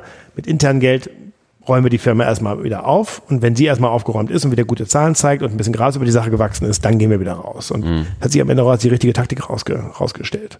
Also wir sind dann, glaube ich, runtergegangen irgendwann auf bis zu 150 runter, haben wirklich einen sehr, sehr guten Sommer 2017 gezeigt, haben dann von der Strüngmann-Familie Geld bekommen durch Athos, die halt gesagt haben, pass auf, der Ruf interessiert mich nicht, Hauptsache gutes Team und gute Performance. Was ist für eine Familie, wie heißt die? Strüngmann, das ist, die haben Hexal gegründet, das ah, große okay. deutsche Medikament, ja, ja. Mhm. haben es dann für mehrere Milliarden an, da habe ich damals Sanofi Aventis verkauft ah, ja. haben halt ein, ein, relativ großes Family Office, mhm. sind auch inzwischen ein bisschen aktiver in der Startup-Szene wieder mhm. ähm, und die haben dann damals investiert und ah, das war so ein Befreiungsschlag für uns. Ähm, und direkt danach hat dann ja Move24 auch dann irgendwann Insolvenz angemeldet. Mhm. Die haben wir dann direkt äh, aus der Insolvenz gekauft. Mhm. Und mit dem Super Sommer 2018, den wir da hingelegt haben, äh, mit dem haben wir eine weitere Runde eingesammelt, haben unseren größten französischen Wettbewerber gekauft. Und das war so der Moment, so Ende 2018, wo ich dachte, so, jetzt ist die Company halt echt über den Berg. Wie viele Leute wart ihr dann da wieder? 250, 300 so. Also ja. deutlich kleiner als in der ja, mega Wachstumsphase. aber das Thema ist auch, ich habe immer schon an Tag eins habe ich gesagt, ich will hier kein Callcenter aufbauen, sondern mm. ich will mhm. eine Online-Company aufbauen. Mm. Ja, und der Grund, warum die Company so viele Mitarbeiter hatte, ist einfach, weil du für jede Buchung fünf Mitarbeiter brauchst. Irgendwie ein Callcenter-Mitarbeiter, ein Pricer, der hinten in Excel rumtippt, äh, wie der Preis sein soll, ein Customer Service-Mitarbeiter und dann irgendwie noch ein Dispatcher. Und heute hast du halt irgendwie, glaube ich, pro Umzug brauchst du irgendwie einen Sales-Mitarbeiter, einen halben Dispatcher äh, und das war es halt mehr oder weniger. Mhm. Und deswegen kannst du heute viel mehr Umsatz machen pro Person, als du ähm, das früher konntest. Mhm. Also meine liebsten Charts, die ich immer Investoren gezeigt habe, war tatsächlich über die Jahre hinweg ähm, wie viel Umsatz pro Mitarbeiter macht Movinga. Und in schlimmsten Zeiten waren es irgendwie 600 Euro und heute sind es irgendwie 20.000 Euro, äh, die mhm. jeder Umsatz, die jeder Mitarbeiter Umsatz im Monat macht. Und das ist halt schon, zeigt, dass die Company effizienter geworden ist, aber zeigt vor allem, dass wir es geschafft haben, ein Tech-Produkt zu entwickeln, mhm. was wirklich Sachen automatisiert, wie es ja die ursprüngliche Idee auch war. Mhm. Kurze Unterbrechung für unseren Sponsor Funding Circle. Wenn ihr neue Mitarbeiter braucht, euer Büro umzieht oder neue Technik nötig wird, dann sind eure Rücklagen meistens schnell erschöpft. Das Ganze endet dann oft in einem Bürokratiemarathon mit den Banken und genau da setzt Funding Circle an. Der Online-Vermittler ist auf Firmenkredite bis 250.000 Euro spezialisiert und bietet schnelle Prozesse ohne viel Papierkram. Nach 24 Stunden bekommst du ein unverbindliches Angebot. Die Auszahlung erfolgt meist nach sieben Tagen. Und wenn du den Code T3N 2019 bei deiner Funding Circle Registrierung angibst, gibt's nach Vertragsabschluss einen Amazon-Gutschein von bis zu 500 Euro. Alle Infos zum digitalen Firmenkredit gibt's auf fundingcircle.com slash T3N. Und dann kam die für viele überraschende Nachricht, dass du Movinga verlassen wirst. Ja. Äh, was, was so gesagt wurde, ich habe da jetzt keine Primärquellen, aber was ich so gehört habe, ist, dass du dich mit den Investoren nicht einigen konntest, dass äh, deine Leistung da nicht so anerkannt wurde, wie du es dir gerne gewünscht hättest äh, von den Investoren. Äh, aber sag doch mal selber, was die Gründe waren. Also, grundsätzlich sage ich mal so, ich bin jetzt, äh, wenn ich jetzt sage ich mal, ich bin ja immer noch quasi ähm, bei Movinga am Beirat und bin ja auch noch ähm, ab und an mal da. Gerade heute war ich wieder da. Ähm, ich bin jetzt fast, fast drei, drei, dreiviertel Jahre da, also fast jetzt vier Jahre, wenn du hochrundest. Ähm, und für mich war das so, die ersten drei Jahre war halt die Firma zu verlassen und nicht mehr eine Option. Ich hatte super Angebote nebenbei gehabt von anderen Firmen, die sagten, komm, verlass den Laden doch, der geht doch eh irgendwie vor die Hunde. Ähm, hier hast du ein Angebot, hätte teilweise doppelt und dreifache verdient. Und äh, in einer Art, auch wenn es ein unmoderner Begriff ist, aber in einer Art preußischen Disziplin habe ich immer gesagt, nein, nein, nein, nein, ich mache jetzt Movinga weiter und es muss jetzt irgendwie gerettet werden. Und es war tatsächlich schon so dieser Moment, wo ich gerade sagte, diese Runde, ähm, die dann letztes Jahr nochmal kam von ETF und die Akquisition von den Franzosen, das war schon eine Art Befreiungsschlag, ähm, wo ich jetzt erstmal sagte, oh Wahnsinn. Und ich will jetzt gar nicht zu viel meiner Person ähm, da jetzt zuschreiben, es war immer eine Teamleistung. Aber es war das erste Mal, hatte ich mal das Gefühl, wenn ich jetzt gehe, geht der Laden nicht vor die, Grund, vor die Hunde. Wenn, wenn ich ein Jahr vorher gegangen wäre und gesagt hätte, Jungs, ich bin raus, dann weiß ich ganz genau, da hätte, hätten alle aufgegeben und gesagt, okay, wenn der jetzt auch noch weg ist, dann äh, bringt es nichts mehr. Mhm. Das heißt, es lag auch drei Jahre lang eine unheimliche Last auf meinen Schultern, mhm. die dazu geführt hat, dass ich mir gar keine andere Option wirklich angeguckt habe. In dem Moment, wo ich dann das erste Mal das Gefühl hatte, so die Last ist jetzt runter, ähm, habe ich das erste Mal gedacht, so, huh, theoretisch könnte ich ja jetzt auch raus, ähm, ohne dass jetzt irgendwas Schlimmes passiert. Und ich wollte da nicht unbedingt raus. Ich hatte gar nicht so den Wunsch, ich muss jetzt raus. Aber in dem Moment habe ich schon angefangen zu überlegen, so was für Alternativen habe ich eigentlich. Ich meine, ich bin jetzt auch mit 37 äh, nicht mehr der Jüngste in der Startup-Szene, äh, muss man ja leider inzwischen fast so sagen. Ähm, und habe gedacht, so, wo will ich eigentlich hin? Und tatsächlich war es für mich durchaus eine Option, bei Moringa zu bleiben. Ähm, aber habe auch tatsächlich das erste Mal angefangen, mir Angebote von anderen anzugucken und mhm. hatte halt schon immer, und dann kommen wir vielleicht auch noch gleich zu, das Thema Cannabis irgendwie so auf dem Radar gehabt, ähm, aus wirklich äh, historischer Sicht, muss ich fast schon sagen, seit 2002. Und irgendwann habe ich dann tatsächlich mich dann irgendwann mal hingesetzt, Anfang dieses Jahres, und gesagt, ich könnte mit meinem besten Freund oder einem meiner besten Freunde zusammen äh, eine Cannabis-Firma gründen. Ich könnte Partner bei einem Fonds werden. Ich könnte ähm, tatsächlich ähm, äh, quasi in einem großen Konzern einsteigen. Oder aber ich könnte, ähm, ich könnte halt bei Movinga bleiben. Und habe das immer ausgerechnet und bin tatsächlich mit dieser Option zu meinen Investoren hingegangen und sagte, pass mal auf, ähm, wir haben immer gesagt, sobald die Firma gerettet ist, reden wir mal darüber, wie es weitergeht. Und ich will nicht sagen, dass sie meine Leistung nicht anerkannt haben, aber ich glaube, sie haben unterschätzt, ähm, wie sehr ich mich selbst mit der Firma verheiratet fühlte. Also ich glaube, es war, gab in der Tat eine, eine Meinung bei den Investoren zu sagen, ähm, der Finn, der bleibt eh, ähm, egal was wir da opfern, weil der ist quasi wie der Gründer. Das Problem ist, äh, ich bin vielleicht von der öffentlichen Wahrnehmung wie der Gründer und die Investoren sehen mich auch wie der Gründer, aber ein Prozentanteil an der Firma ist nicht wie der Gründer. Mhm. Und das ist natürlich schon das Thema, wo man dann denkt, wo steht man? Und genau mhm. genommen muss ich ganz ehrlich sagen, dieses, dieses Fondding und auch das Konzernding, das hätte ich eh nicht gemacht. Für mich war dann eher so das Thema, mache ich Movinga weiter für ein gutes Paket oder gründe ich nochmal neu? Mhm. Und ich muss ganz ehrlich sagen, du hast ja meine Vita jetzt schon gehört, ähm, zuerst Rocket Internet, das heißt, ich war so ein Gründer mit zwischen 1 und 8 mhm. Prozent. Mhm. Ähm, danach dann irgendwie ein Unternehmen übernommen, Movinga, CEO.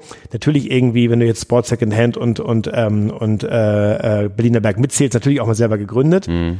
Aber so. Aber noch nicht wirklich Gehör von was Großem. Also, genau. Also genau. viele Anteile von einem großen so. Ding hat es noch nicht. Ich fühlte mich quasi, ja. man hat irgendwann mal, also das ist jetzt, Gottes Willen, ich will gar nicht mit dem vergleichen, aber es war ganz witzig, man hat mal über Michael Ballack gesagt, er sei der Unvollendete, weil er halt zwar sie immer ein guter Fußballspieler mhm. war, aber weder deutscher Meister wurde, noch Champions League-Sieger, noch Weltmeister wurde. Mhm. Und dementsprechend er eigentlich immer so seine Karriere nicht vollendet war. Mhm.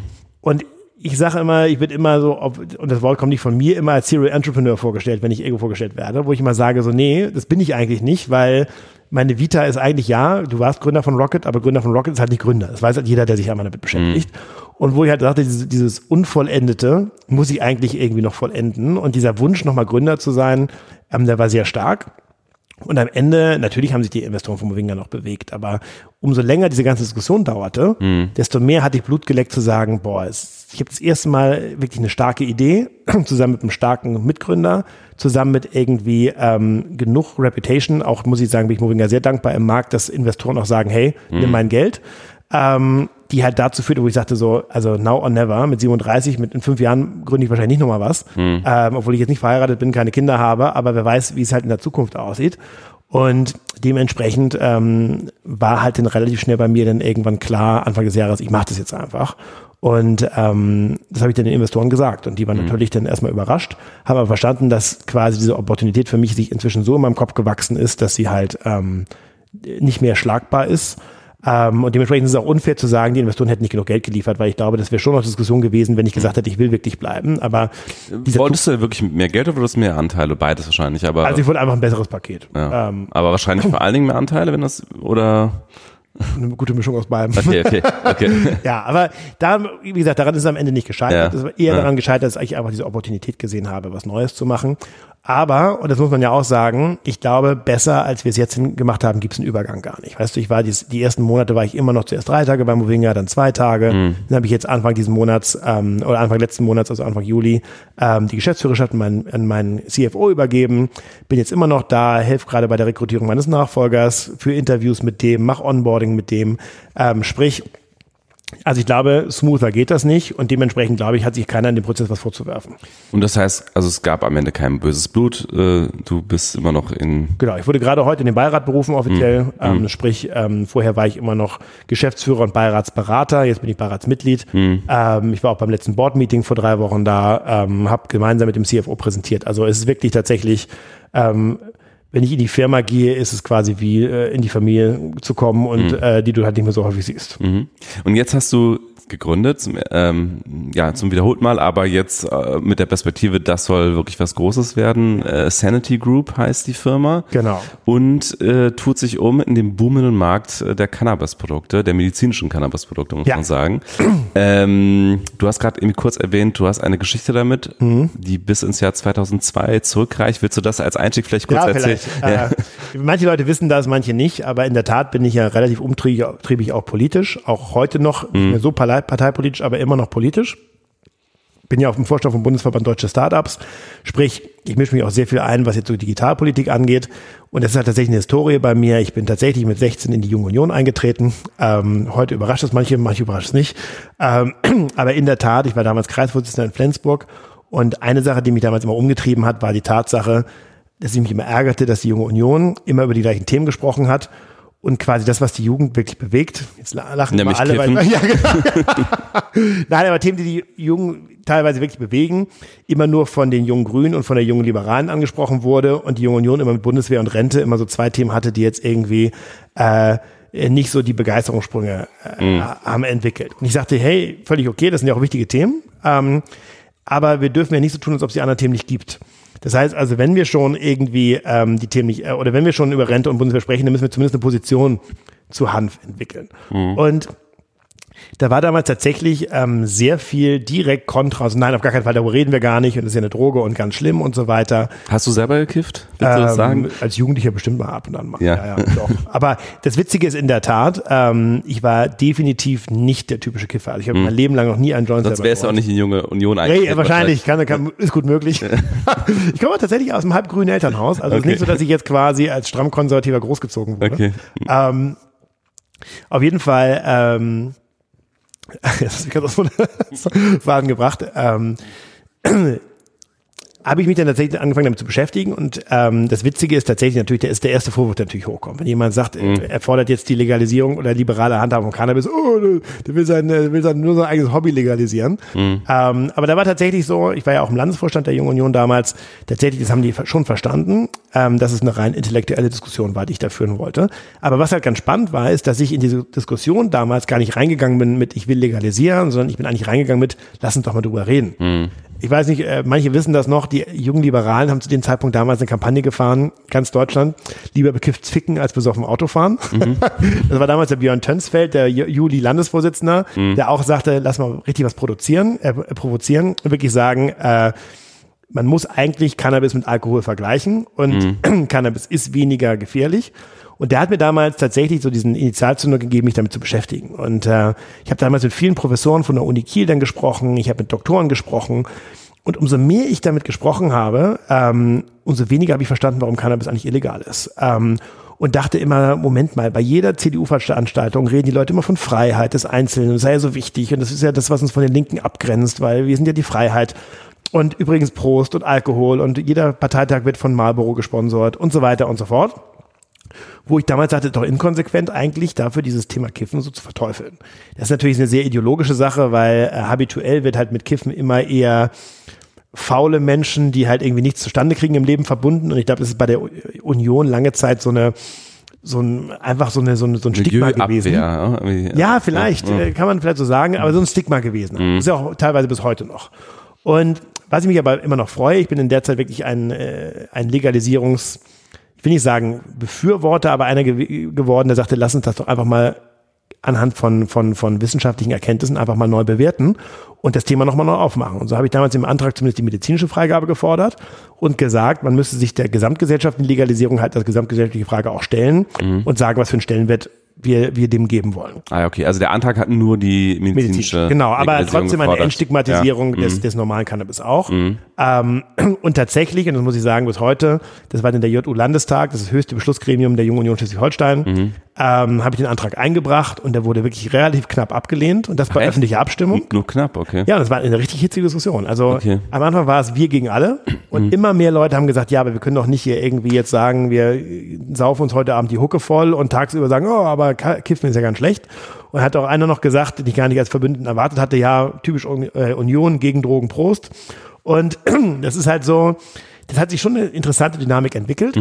Und ich habe den auch wirklich relativ knapp verloren. Ich glaube, es war irgendwie sehr, also relativ knapp, 60, 40. Aber nicht so wie typischerweise. Ist immer so, wenn der Landesvorstand der Jungen Union empfiehlt, einen Antrag abzulehnen, dann wird er normalerweise 99 zu 1 abgelehnt. Das war 60, 40. Und ich glaube, bei der geheimen Abstimmung, bei der geheimen Abstimmung hätte ich das gewonnen. Aber es hat sich natürlich keiner getraut, öffentlich äh, da die Hand zu heben. Und es ist schon eine Genugtuung jetzt, dass tatsächlich ähm, denn, äh, 17 Jahre später oder damals 15 Jahre später die CDU-Regierung das medizinische Cannabis freigegeben hat. Ähm, damals äh, tatsächlich gestartet, noch damals unter dem unter dem Philipp Rösler, dann Hermann Gröhe und jetzt unter Jens Spahn, der das ja auch mitträgt. Ähm, und tatsächlich die junge Union Berlin, Beschlusslage aktuell, ist die gesamte, der gesamte Landesverband für die Legalisierung von Cannabis. Aber nur der Berliner. Nur der Berliner, aber es ist ja immer einer von 16 Bundeslandesverbänden. Ja, okay. Aber das ist wäre damals undenkbar gewesen. Ne? Also das muss man schon sagen. Ähm, das hat mich sehr überrascht und äh, freut mich insofern auch, dass die Diskussion zumindest mal startet und nicht immer dieses, oh, die Linken wollen wieder Kiffen freigeben. Ähm, und dementsprechend freut mich das auch, dass auch selbst konservative Grüne wie der Cem Özdemir oder auch jemand wie Christian Lindner diese Themen jetzt offen spielen, ähm, in der Hoffnung, dass halt quasi tatsächlich ähm, bei einer Jamaika-Koalition oder bei einer anderen Konstellation, wo die Grünen eine Rolle spielen oder die FDP, dass das Thema halt nochmal neu durchdacht wird. Weil, mhm. wie gesagt, ich bin jetzt kein Legalisierungsfanatiker, aber diese, diese diese Unfairness, mhm. Cannabis als krasses Betäubungsmittel einzustufen, was eigentlich hinter Gittern äh, angebaut werden muss, mhm. versus Alkohol und Zigaretten ab 16 Jahren frei verfügbar zu haben, ist halt schon nicht ganz konsequent. Und besonders merkt man es halt, Cannabis besteht ja aus mehreren Cannabinoiden. THC ist der, der dich high macht. CBD ist derjenige, der dich entspannt. Mhm. CBD ist nicht psychoaktiv. Ähm, es gibt Studien, die sagen, dass CBD rein also nur Positive für, Positives für den menschlichen Körper bringen, keinerlei Nachteile. Mhm. Und trotzdem wird CBD heute teilweise gehandhabt wie Cannabis, ist verboten, ist es eine Grauzone, manche Unternehmen verkaufen es, dann kommt die Polizei wieder und raidet die Stores. Ähm, und gerade die FDP setzt sich gerade dafür ein, zu sagen, hey, zumindest dieses CBD-Thema müsste man doch jetzt endlich mal regulieren und eher im Sinne von Unternehmen und Konsumenten regulieren und nicht im Sinne von, von, ähm, von Verbotsfanatikern. Jetzt erklären wir mal genau, was die Sanity Group macht. Äh, ihr macht, äh, glaube ich, im Grunde das gleiche wie Pharmaco, die jetzt gerade stark in den Medien waren. Da kommen wir vielleicht auch noch mal später kurz. Ja. Nämlich äh, die ähm, synthetische Herstellung von CB, ähm, CBD heißt das, ne? Ja, also was die da genau planen oder geplant haben, äh, weiß ich nicht. Mhm. Ähm, die wollten es natürlich irgendwie synthetisch herstellen, das habe ich auch soweit verstanden. Gibt es ja auch schon seit 30 Jahren Versuche, das zu tun. Es ist nie gelungen. Also ihr macht das nicht, sondern nee, nee, das also ihr, ihr extrahiert das aus genau, also normalen wir, Cannabis. Wir, wir genau genommen, wir arbeiten mit Anbauern zusammen. Ähm, da haben wir momentan so sechs, sieben Anbauer, mit denen wir eng zusammenarbeiten. Mhm. Was dann passiert ist, das Cannabis wird geerntet als Ernte, es wird getrocknet, dann wird es extrahiert und während der Extraktion ähm, kann man Öle draus machen, man kann Stoffe draus gewinnen, man kann das THC rausfiltern, nur das CBD drin behalten, man kann das CBD rausfiltern, nur das THC drin behalten. Und es ist so, dass diese verschiedenen Zusammensetzungen von Cannabis medizinisch sehr wertvoll sind. Also da gibt es schon erste Studien, die sagen, sowohl gegen Schizophrenie mit höherem CBD-Anteil, als auch gegen, ähm, gegen starke Schmerzen, ähm, gegen Multiple Sklerose, gegen ähm, äh, Epilepsie. Man sieht starke Indikationen weltweit, dass Cannabis einen positiven Nutzen bringen kann.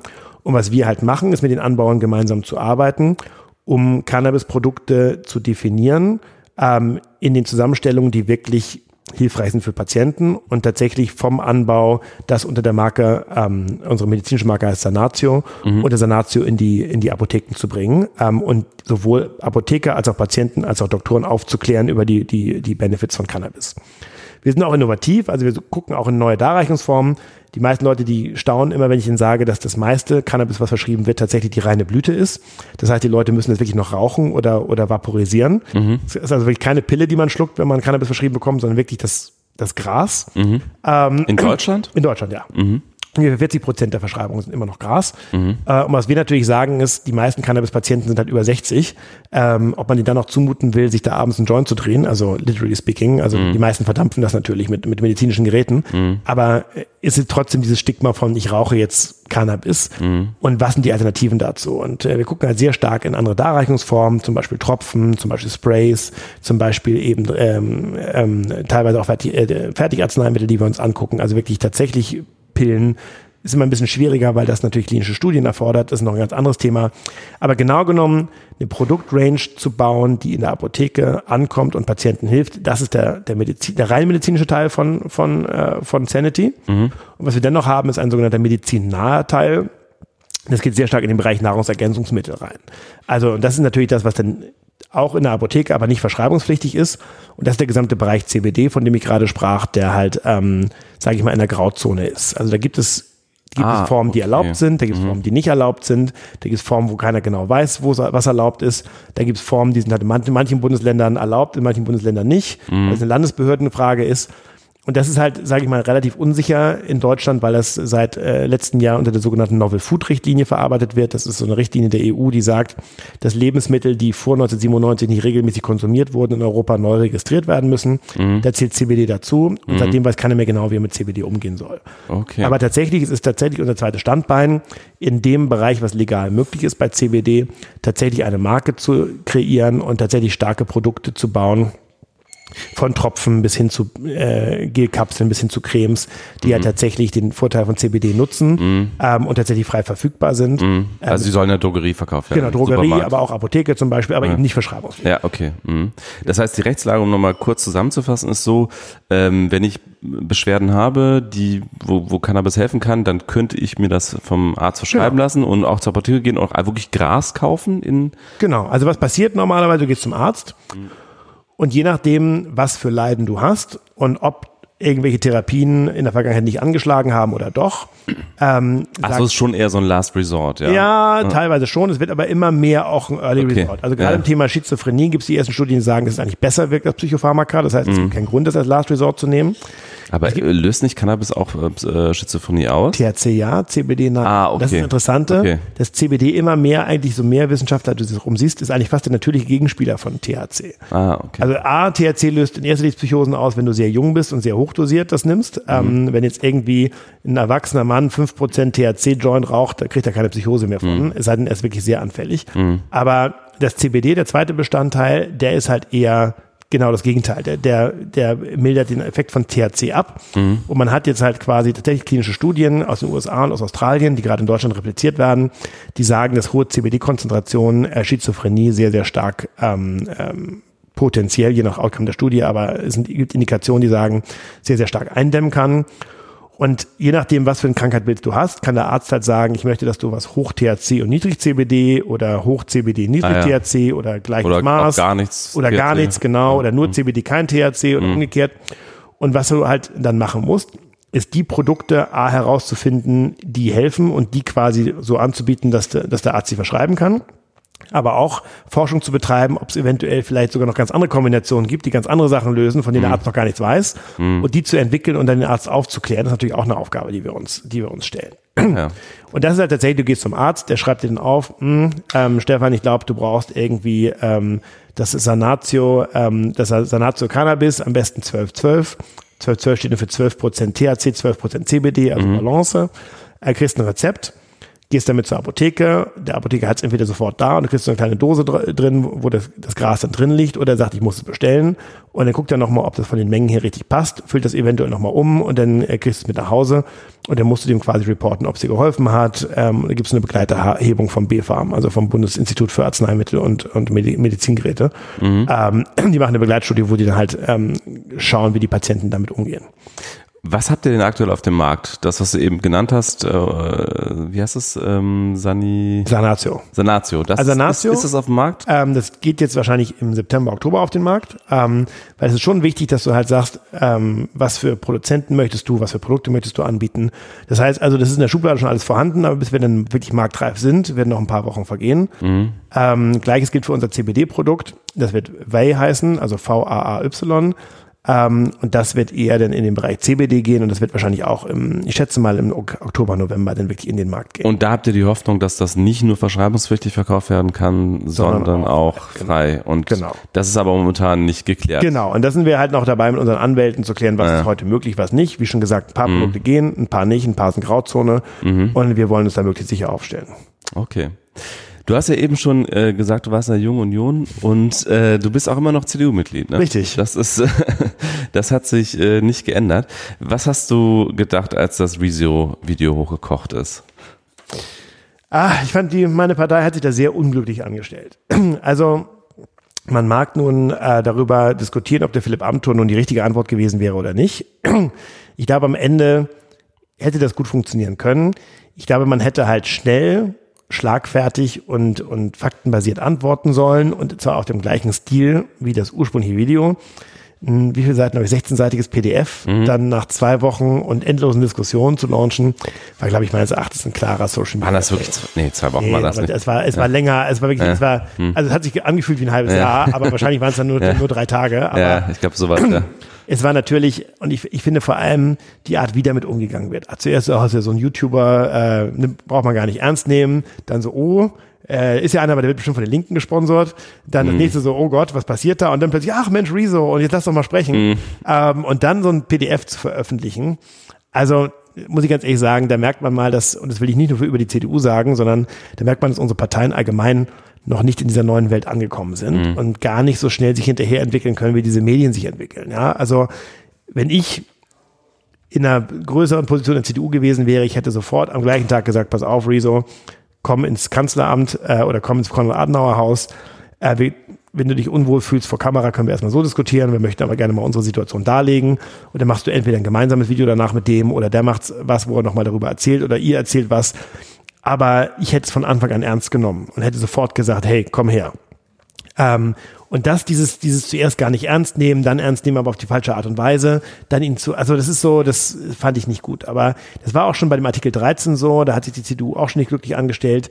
Die Dorothee Bär sagt, sie ist dagegen. Auf der anderen Seite äh, ist der Twitter-Account der, der CDU, CDU-CSU-Fraktion im, im Europaparlament haut voll für den Artikel 13. Mhm. Teilweise wird irgendwelchen Demonstranten unterstellt, dass sie von Google gesponsert werden. Mhm das ist einfach eine sehr, sehr unglückliche Art und Weise, wie man mit den, mit den Themen umgeht. Und das Interessante ist immer, dann heißt es immer, ja, die CDU ist ja eine konservative Partei, ähm, das muss ja so sein, wo ich sage, naja, es ist schon ein Unterschied, ob man sagt, man ist konservativ in der Sache, aber kann trotzdem digital kommunizieren mhm. oder das Konservative komplett auf den Gesamtlebensstil zu ziehen und stattdessen mit der Brieftaube zu antworten. Ja, mhm. also ich äh, glaube, ich bin nun selber eher ein liberaler CDUler, in manchen Sachen wahrscheinlich auch eher konservativ, aber das hat überhaupt nichts mit meiner Mediennutzung zu tun. Mhm. Also ganz im Gegenteil, wo ich sage, so selbst Konservative sollten fähig sein, irgendwie sich auf, auf gleicher Ebene in den Medien irgendwie auszudrücken, äh, wie anders, andersgesinnte, ja. Und das finde ich halt sehr, sehr schade. Das finde ich halt, das hat die CDU ehrlicherweise einfach verbockt. An welchen Stellen bist du denn konservativ? Also was zieht dich überhaupt zur CDU? Oder was hat dich da so früh hingezogen? Ja, das, äh, das ist natürlich so eine, eine, gute Frage gestellt. Also ich meine, so liberal hätte ja auch zur FDP gehen. Genau, also ich glaube, ich bin, ich bin tatsächlich ähm, wirtschaftlich sehr liberal. Mhm. Ähm, ich bin ich schon seit der Schule, schon so lange vor meiner Zeit in der Jungen Union, immer fand ich die soziale Marktwirtschaft, wie das in der Schule ich es gelernt habe, sehr faszinierend und war halt immer ein starker Verfechter der Marktwirtschaft. Ich glaube tatsächlich, was mich zuerst zur CDU ge gebracht hat, war tatsächlich, dass ich in einem Jahrgang Jusos hatte, die grundsätzlich immer die Marktwirtschaft überhaupt angezweifelt haben. So, ja, ob die Marktwirtschaft überhaupt das Richtige ist, ähm, sage ich mal, das ist natürlich nicht Position der SPD, aber die Jusos sind ja immer ein bisschen linker mhm. und dann gibt's ja immer noch linkere äh, auf lokaler Ebene. Das hat mich damals immer so genervt und die immer alle schlecht geredet haben und so, ja, und ähm, die Marktwirtschaft ja ganz schlimm und Unternehmen. Ich fand es auch mal krass, als dann irgendwie zwei Jahrgänge vor mir, unser Abi-Jahrgang, der hatte dann irgendwie für den Abi-Ball Sponsoren aus der Wirtschaft, dann war dann eine riesige Krisensitzung in der Schule, so, ja, das darf man ja nicht, die bösen Unternehmen dürfen nicht an die Schule. Wo ich das erste Mal so dachte, so, Moment mal, die Unternehmen sind ja eigentlich das, was letztendlich auch die Dynamik der Wirtschaft bringt und was Arbeitsplätze schafft. Und das war so der Punkt, wo der hätte auch argumentieren, wieder argumentieren können, ich hätte auch zur FDP gehen können. Mhm. Wo ich dann dachte, so irgendwie zumindest die SPD in der Jugendform, die sie da existiert, ähm, ist nicht mein Ding. Und CDU, glaube ich, wurde ich daher ein bisschen geprägt, dass viele gute Freunde von mir, die etwas älter waren als ich, eben der angesprochene Marco Vietor, der, der, der, ähm, der Gründer von Audi Bene, der war damals schon in meiner Heimatstadt in der CDU und der hatte mir das erste Mal erzählt, was da so passiert und wie das so geht und was man so für Einfluss auch nehmen kann, auch in der Jungen Union und worüber man so diskutiert. Und das fand ich halt sehr faszinierend. Und die CDU, da hatte damals eine gute Struktur gehabt. Es gab eine junge Union, es gab eine Jugendratsversammlung, wo ich dann irgendwann Jugendratspräsident in Flensburg wurde. Ähm, und ich fand es einfach spannend zu sagen, wow, ich kann halt wirklich irgendwie Themen einbringen, die werden gehört. Ich habe vor ewig vielen CDU-Kreisparteitagen irgendwie Sachen ähm, vorstellen dürfen, was die junge Union denkt. Und das hat mich dann schon fasziniert. Und ich glaube einfach damals, ähm, wenn du mich jetzt fragst, warum CDU und nicht FDP, war damals die CDU, äh, die Junge Union hatte halt eine Struktur da gehabt, da hatte ich Leute, die ich kannte habe ich sofort irgendwie zu Hause gefühlt.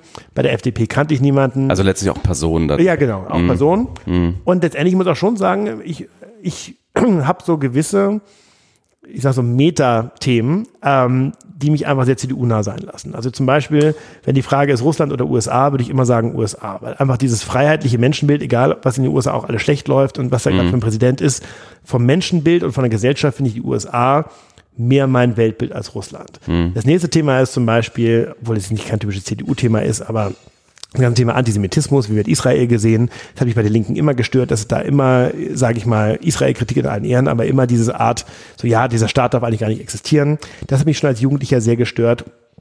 Ähm, ich war immer tatsächlich jemand, der auch sagte, wir brauchen aber, ich war auch selber beim Bund, ähm, wir brauchen eine Bundeswehr. Ich habe viele damals Jusos gehabt, die sagten, oh, Bundeswehr völlig überholt und so weiter. Und tatsächlich, ähm, was auch daran lag. Wehrpflicht oder Bundeswehr überholt? Wehrpflicht. Also Nochmal. Du hast gerade gesagt, die haben gesagt, die Bundeswehr ist so, äh, also Bundeswehr braucht man nicht, aber du meintest, die Wehrpflicht braucht man nicht. Nee, beides. Also Oder? bei den Jusos, also da wirst du Ach so, überrascht, okay. was für Positionen Ach so, gibt okay. in den Ortsverbänden. Äh, Bundeswehr braucht man nicht und völlig überholt und sowieso und Länder braucht man auch gar nicht. Und ich war jetzt auch nie irgendwie ein Deutschnationaler, aber ich habe immer gesagt, so Moment mal, ich meine, klar, wir haben eine Verantwortung für den Zweiten Weltkrieg, aber trotzdem ist es ja okay, bei der Weltmeisterschaft äh, mal an die Deutschlandfahne zu schwenken. Und äh, bin auch gerne Deutscher und immer gerne Deutscher gewesen. Und das waren so Themen, wo ich, sage ich mal, das hat mich eher zur CDU gebracht, nicht weil ich jetzt sage, boah, die CDU, ich lese das Programm und ist genau mein Ding, sondern eher, ich habe viel drumherum gesehen, was mich gestört hat bei anderen Parteien. Und irgendwo so bei Ausschlusskriterien bin ich dann irgendwann bei der CDU gelandet. Aber wie gesagt, mit vielen Positionen identifiziere ich mich sehr gut. Mit anderen Positionen hadere ich manchmal. Also gerade die Einstellung zu Cannabis, wo ich immer noch denke, pff, das ist halt so überholt teilweise. Denn die Einstellung zur Homo-Ehe, dass man da so lange rumgedruckst hat und sagen, uh ja, aber eigentlich ist es nicht gut, wo du sagst, in jeder öffentlichen Diskussion, du hast aber keine Argumente, warum du dagegen sein solltest. Ja, das ist halt wirklich so. Außer religiöse halt, ne? Ja, also religiöse, genau. Das respektiere ich auch, aber ähm, das sind halt schon so ein paar Positionen, wo ich immer dachte, so, naja, das ist schon nicht eigentlich ganz zeitgemäß. Ähm, auf der anderen Seite, wie gesagt, äh, die liberale Marktwirtschaft, dass man auch letztendlich, sage ich mal, ähm, auch vom Verhalten her insofern konservativ ist. Also ich würde mich selbst auch noch bürgerlich bezeichnen und glaube, ich habe irgendwie bin irgendwie auch bürgerlich groß geworden, äh, trotz trotz grünen grünen Teilen in meiner Familie, äh, gerade meine Mama. Aber ähm, das hat mich dann am Ende doch auch da wohlfühlen lassen. Und hier habe ich dann immer irgendwie so gesehen, weißt du, ist es ja ohnehin ein Irrglaube zu glauben, eine Partei ist 100% aligned mit, mit einem selbst. Aber anstatt irgendwie die Partei an sich zu bekämpfen, habe ich immer gesagt, warum nicht in der Partei bleiben, aber versuchen, in dem, was für ein kleines Mitglied so möglich ist, die Partei besser zu machen. Und das mache ich auch heute noch. Ich mache ja viel. Ich bin auch bei der Mittelstandsvereinigung der CDU. Ich bin auch hin und wieder mal bei so Digital-Events der CDU und versuche halt meinen Teil dazu beizutragen, dass die CDU vielleicht doch ein bisschen digitaler wird und solche Themen wie Rezo halt nicht nochmal verbockt. Ähm, aber man hat natürlich nicht den Einfluss, den man jetzt irgendwie äh, im Unternehmen hat. Ich will dich eigentlich auch gar nicht so viel quälen mit Rezo, weil ich glaube, darüber wurde schon so viel geredet. äh, aber ich finde dieses ähm, Thema äh, sozial-liberale Marktwirtschaft äh, noch ganz interessant, weil das Image dieser Marktwirtschaft hat sich jetzt nicht gerade verbessert seit dieser Zeit. Also selbst in den Nee. USA, äh, Mutterland äh, der Marktwirtschaft äh, oder des Kapitalismus, ist das Image ja angekratzt und nicht zuletzt, glaube ich, auch durch die Tech-Konzerne. Ähm, Richtig. Also wie, wie siehst du das Thema? Was, was könnten denn, was könnte die Digitalbranche auch dafür tun, dass das Image der Marktwirtschaft wieder besser wird? Also ich glaube, übrigens glaube ich, im Leben wie alles läuft in Zyklen ab. Ähm, ich glaube, der Grund, warum die Marktwirtschaft so einen angeknacksten Ruf ist, warum, weil die Leute den Kommunismus vergessen haben. Ähm, ich glaube, wenn du tatsächlich heute wieder eine Art Sozialismus einführen würdest, würden sich die Leute relativ schnell nach der Marktwirtschaft zurücksehen. Ähm, Wobei ja die Frage ist, ob es jetzt diese beiden Optionen nur gibt. Ne? Also ja gut, aber die, dann nehmen wir mal ein paar andere. Also Na, in der Schwe Schweden zum Beispiel ist ja so ein, so ein dritter Weg, kann man sagen. Also es ist halt ein sehr stark auf Soziales konzentrierte Marktwirtschaft. Also schon eine. Marktwirtschaft mit Produktionsmittelbesitz privat, aber 70 Prozent Steuerquote ist natürlich schon Ja, eine stimmt. Ansage. Ja, ich habe übrigens damals meine, als ich, ich habe Neuseeland studiert äh, eine Zeit lang und da habe ich meine Masterarbeit damals geschrieben über the Scandinavian Welfare States. Und es stimmt schon. Also es ist schon so, wenn du USA, das ist eine Extrem, so die absolut freie Marktwirtschaft, obwohl so frei ist sie am Ende auch wieder nicht, siehst, dann sind schon die Skandinavier in der Marktwirtschaftsecke das andere Extrem und Deutschland ist so in der Mitte mit leichter Tendenz zu den Skandinaviern. Und Das ist ja auch das, wofür ich stehe, wo ich sage so, die freie Marktwirtschaft hilft halt auch nicht, sondern es muss halt irgendwo dieser Kompromiss sein zwischen Marktwirtschaft und trotzdem das, was notwendigerweise staat, staatlich kontrolliert werden soll, muss staatlich kontrolliert sein. Ich bin zum Beispiel ein großer Fan davon, dass Infrastruktur staatlich kontrolliert bleibt. Also gerade so Schienennetze und so weiter, wo ich sage, wenn du das in privatwirtschaftliche Hand packst, ein Schienennetz und das nicht regulierst, wirst du irre bei. Da wirst du ja irgendwann wahrscheinlich hat die Deutsche Bahn eine Schiene direkt neben der Schiene vom nächsten Anbieter, weil sie einfach sich die Schiene nicht teilen können, weil beide eine eigene bauen wollen. Das ist ja auch Gott sei Dank in Deutschland nicht so, aber das hat man ja schon gesehen, als, in, als zum Beispiel, glaube ich, in England die, die Schiene privatisiert worden ist, führte das halt eben nicht zu dem erwünschten Effekt, dass es so innovativer wurde, sondern ganz, ganz im Gegenteil. Und ich glaube schon, und das macht mich dann vielleicht auch teilweise eher links, dass tatsächlich, und deswegen fand ich das Industriepapier von dem Altmaier auch ganz spannend ähm, und nicht so negativ wie alle anderen das fanden, dass man tatsächlich schon auch auf, als Staat den Auftrag hat, zu gucken, wo funktionieren die freien Marktwirtschaftsmechanismen nicht und wo muss man nachbessern. Und äh, deswegen stehe ich zur sozialen Marktwirtschaft, weil ich einfach glaube, die Soziale in der Marktwirtschaft, in welcher Ausprägung auch immer, wie extrem sie dann sein muss, to be discussed, ja, aber die musst du halt durch, durch, äh, durch gesetzgeberische Aktivitäten halt, halt insofern kontrollieren, dass du halt die negativen Effekte der Marktwirtschaft ausgleichst. Und ich glaube, wenn du Deutschland mit USA vergleichst, das ist in den letzten, glaube ich, 50 Jahren verhältnismäßig gut gelungen. Ähm, kannst du den Skandinaviern auch sagen, dass es denen auch gut gelungen ist.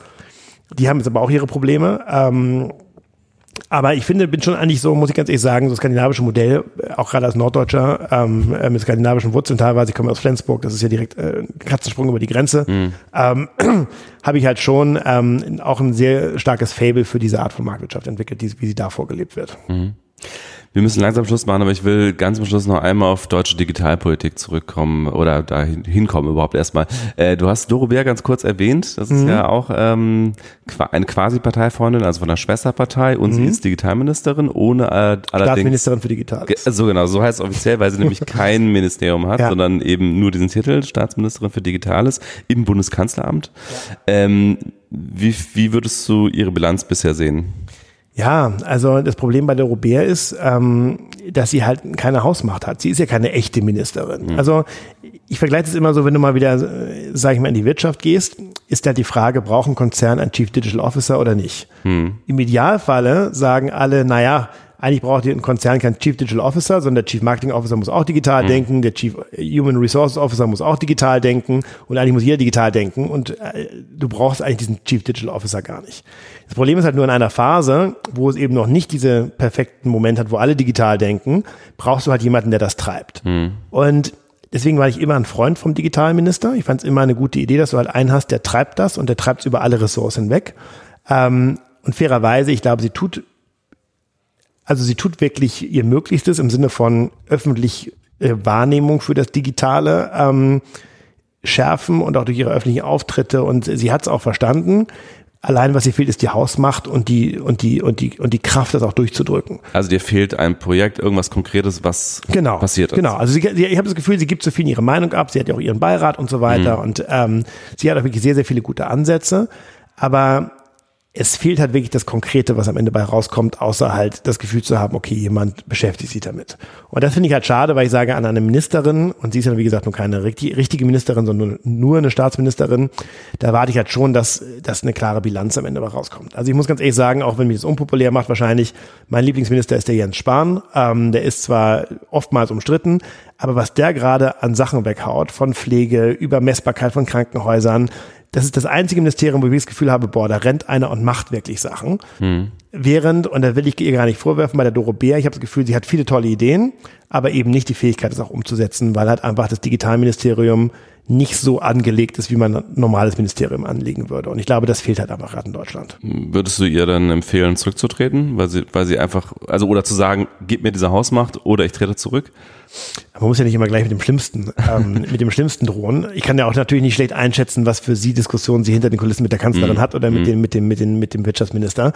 Ähm, aber ich glaube, spätestens nach der nächsten Wahl sollte man wirklich sagen, entweder ganz oder gar nicht. Hm. Ähm, aber so eine Position denn zu haben, die halt überall so ein bisschen mitredet und die eine Meinung hat, aber am Ende nichts wirklich durchdrücken kann, ähm, das ist halt ein schöner Show-Effekt, aber der bringt halt nichts, um die, die Republik wirklich digital voranzubringen. Und deswegen würde ich echt sagen, ganz oder gar nicht äh, fordere ich sie damit zum Rücktritt nach der nächsten Wahl auf? Nein, das muss sie selber für sich entscheiden. Mhm. Aber wenn ich sie wäre, würde ich, glaube ich, wirklich sagen, ähm, mhm. der kriegt eine richtige Hausmacht hier und ihren guten Willen hat sie ja schon mal bewiesen. Oder aber das ist nicht die richtige Rolle für sie. Und wirst du dann bei der nächsten Bundestagswahl entsprechend deiner Mitgliedschaft wählen oder wirst du entsprechend deiner Geschäftsinteressen wählen? Du hast mich jetzt äh, CDU oder Grün wählen? ja, du könntest ja auch noch irgendwie FDP wählen, so mit, ja. mit äh, ähm, Chance auf Jamaika vielleicht. Ja, weißt du, ich bin, ich habe tatsächlich immer viele Sympathien für die Grünen gehabt. Allerdings muss ich ganz ehrlich sagen, ich bin gerade da entgegen dem Trend. Jetzt, wo alle plötzlich die Grünen toll finden, muss ich sagen, jetzt drehen sie so ein bisschen durch. Ähm, dieses Thema Inlandsflugverbot und einfach das zu denken, man kann irgendwie alles dadurch lösen, dass Flugpreise teurer werden wo ich sage, naja, die Grünen waren es, die vor gefühlten 10, 15 Jahren den Transrapid abgeschossen haben und das noch gefeiert haben. Ähm, und jetzt sagen sie plötzlich, oh, man muss halt die Alternativen zu Flügen äh, ähm, irgendwie entwickeln, wo ich sage, so, und es wollt ihr jetzt damit lösen, indem ihr Flüge teurer macht. Wir wissen einfach, die Bahn aber besser zu machen oder wie in Frankreich ein Fernbahnnetz zu bauen, was halt wirklich den Namen auch verdient. Ich meine, ich finde es immer noch irre, wie die Bahn gefeiert hat, dass sie es jetzt schafft, in vier Stunden zwischen Berlin und München zu fahren. Mhm. Was hat, glaube ich, wie viele Kilometer? 900? Ein bisschen mehr, ein bisschen weniger, weiß ich nicht.